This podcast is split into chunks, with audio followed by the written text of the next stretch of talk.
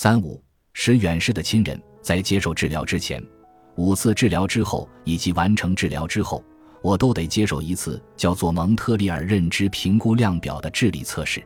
你可能听说过这个测试，这正是医生给唐纳德·特朗普做的那个测试。特朗普还吹嘘自己非常出色的通过了测试，他可真行，他都能认出狮子的轮廓，真是超级聪明。第六次治疗之前，米吉医生把我叫到一间办公室，给我做这次评估测试。不久前，我还跟洛朗开玩笑，说我有多么急切的想开始测试呢。我感觉自己在这次测试中得满分才行。如果我没有做好，我觉得你们就有法律义务把我收进精神病院了。别太紧张。今天是星期一，我们只有星期二才会收人进来。在布什内尔医生办公室旁边的一个无窗房间里，米基医生坐在一张桌子的另一边。过了一个周末，你今天感觉怎么样？他问道，手里拿着几张纸。此时此刻，我想吐。我答道，然后我意识到米基医生并不怎么熟悉或者习惯我的幽默方式。当然不是因为你，我只是特别讨厌测试，而你却逼着我进行测试。你看，你手里正拿着呢，我看到了，就在那儿。不过严格来讲，好像确实是你的原因。或许过段时间我就会原谅你了。或许，总的来说，我感觉非常不错。真难以相信，我竟然说了这话，甚至还带着感叹的语气。这么说，你现在的感觉还跟星期六你给我发信息的时候一样？测试的事情真是抱歉。我敢肯定你会答得很好。我现在确实跟上次给你发信息的时候感觉一样。没错，我向他保证，我感觉自己重新看见了色彩。这很奇怪，我，我不知道发生了什么。听你这么说，真是太好了，真是太好了。他说：“我感觉他可能在回忆治疗之前我们第一次谈话的情形。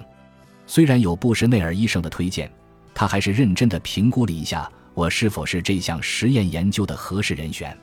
在那次谈话中，我几乎没有说话。他尽可能温柔地问我一些试探性的问题，我却连看都没看他一眼。我觉得自己是个好人吗？”我觉得自己是个有价值的人吗？我是不是过得不好？是不是觉得生活一团糟？当他问到我孩子的时候，我彻底崩溃了。我哭得太伤心了，甚至得用外套擦去脸上的泪水。他问我是否觉得自己是个好母亲。虽然我知道我已经照顾到了孩子们所有的基本生活需求——食物、衣服、上学、钢琴、睡觉等等。但我真的觉得没有我，他们会过得更好。我知道他们能感觉到我的悲伤，他们怎么可能感受不到呢？好的，说回这个测试。他放下其中一页纸。我知道你讨厌测试，但我们还是抓紧时间吧。你不要有压力，你肯定会做得很好的。跟一个有测试焦虑的人说不要因为测试焦虑，这就好比对一个缺乏安全感的十三岁小女孩说。不要在乎那个总是在自然课上想起他的帅男孩，他肯定会在乎的，他会执念于此，还会写满整个日记本。我就有一个这样的日记本可以证明。我们先不做书写的部分，我先给你读几个单词。过一会儿，在后面测试的时候，我会让你以同样的顺序复述出来，可以吗？上大学的时候，我总是为了应付考试死记硬背一些答案。然后考完时立马忘掉，好像考完几分钟就会忘掉。这样做的多了，我的记性都被我毁掉了。打个比方，如果你告诉我你的名字，要是我不把你的名字在脑子里拆分成几个复杂的图表，然后把你的脸跟你的名字胡乱的比较一番，接线卡看起来有些年纪了，可能看过朗霍华德演的那个《快乐时光》老电视剧，朗霍华德的女儿布莱斯达拉斯霍华德是红头发。看到她，我总是会想起杰茜卡查斯顿，所以修。要不是这样，我肯定记不住你的脸，不知道你是谁，也想不起我们是怎样碰面的。抱歉，我点点头，然后尽最大努力集中注意力。卡车，香蕉，小提琴，桌子，绿色，他一字一顿地说：“第一次测试的时候，我没记住黛西这个词，虽然这是我祖母的名字，我甚至还考虑过给我女儿也起这个名字呢。真是谢谢这些教授了。”我在脑子里重复着这些单词，努力在这些单词中找出某种联系。这时，米基医生打断我的思路，又开始了下一项测试。好的，下一个，你看到这些数字和字母了吧？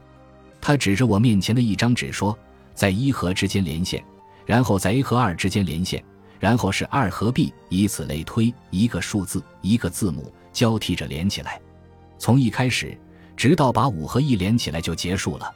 我觉得这部分不难，我像会数数的小学生一样，很轻松的就完成了。我可是优秀毕业生呢。但谁知道呢？第二部分是要我照着纸上的图案画一个三 D 的立方体，得跟纸上印的一模一样才行。高中的时候，我在上课无聊时会在笔记本的边缘画立方体，所以这一部分一点都没难住我。不过。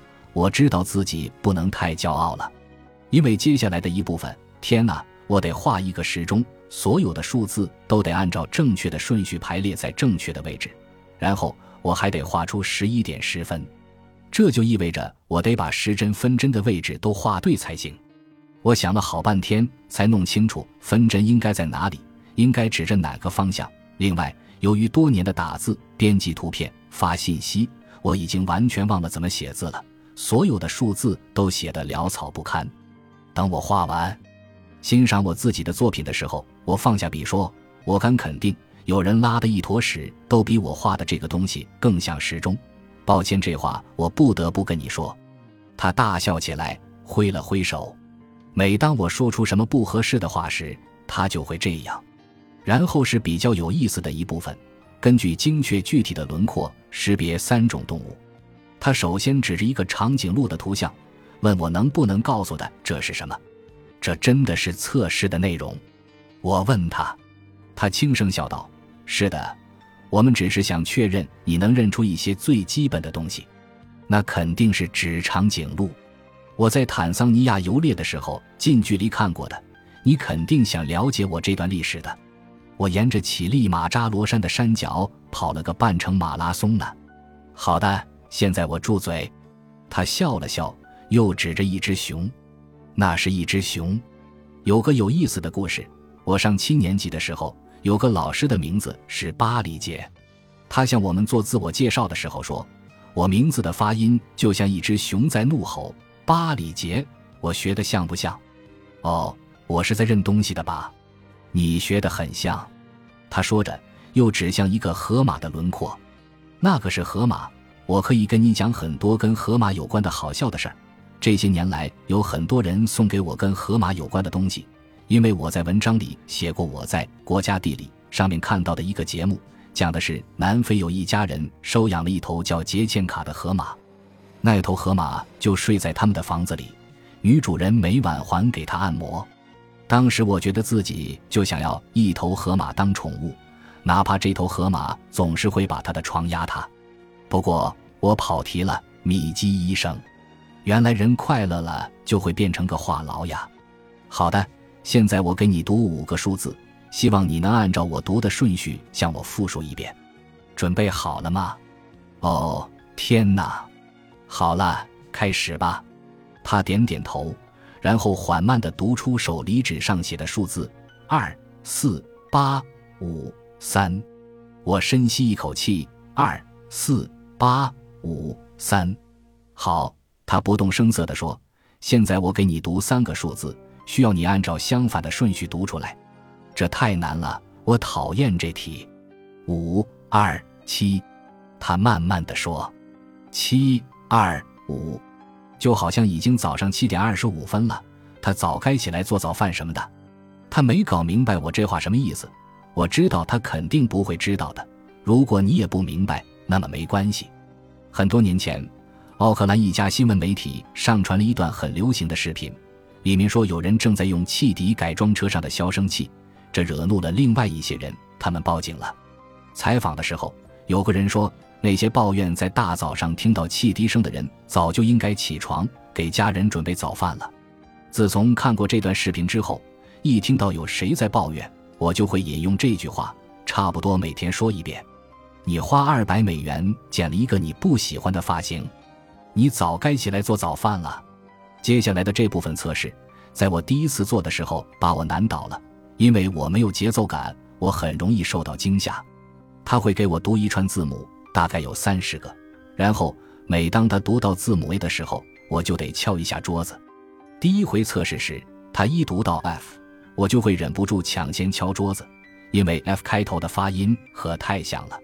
有一回他大声读的是 F，而我忍不住敲了下桌子，我大叫道。我收回，不过智力测试的时候，你犯了错是不能收回的。本集播放完毕，感谢您的收听，喜欢请订阅加关注，主页有更多精彩内容。